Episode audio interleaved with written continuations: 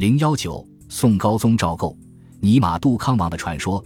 相传北宋靖康三年，金军攻破东京汴梁后，鲁辉亲二弟北撤，将二弟幽禁于北国五国城后，随即又派四太子毁卧离部南侵。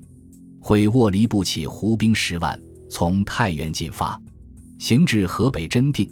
毁卧离部听闻自宋朝二弟被俘后，朝臣们推举康王赵构主持朝政，便生一计，欲派人向康王下书。让他到军中议和，方肯退兵。朝臣中有一间臣名王云，本为金国内奸，花言巧语力劝康王为社稷苍生前去议和。康王无决断，便听信了王云之言，不顾其他朝臣的劝阻，命王云为副使，和他一起前去议和。他们一行人走到相州时，遇到宗正少卿宗泽。宗泽听说康王要去金营议和，知道是鸿门宴。便拦住康王，劝以要害。康王方如梦初醒，赶忙调转马头就跑。回沃离部听说康王跑了，急忙率军来追。康王马不停蹄，直往南跑，直到江边，马已累死。向逃难的百姓们一打听，才知道到泰兴县。因为早就听传金兵要来，县官及大部分百姓早就逃过江去了，留下了一座空城。城中有一座小寺院。寺院门前有两匹泥塑的马，看匾额名叫元武堂。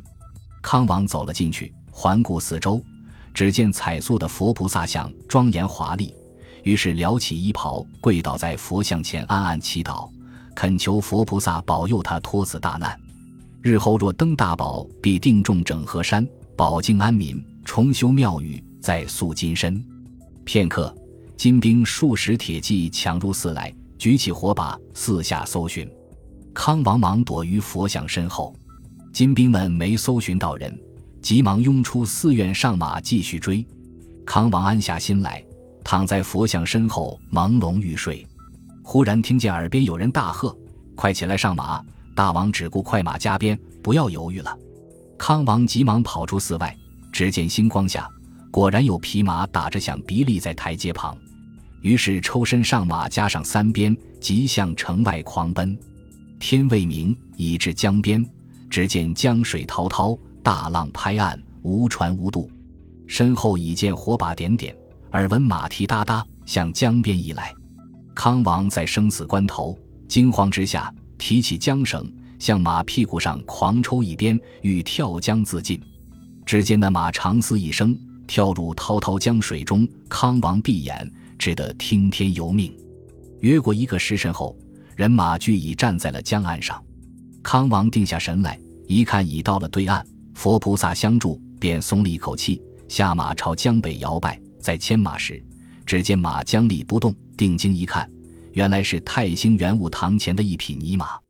康王赶忙又跪下，朝浑身是水的泥马拜了三拜，起身离去。康王赵构一直逃到临安。果然即位成了皇帝，庙号高宗。后来他还专门派人到江北泰兴县重修了元武堂，赐名庆云禅寺，一直相承至今。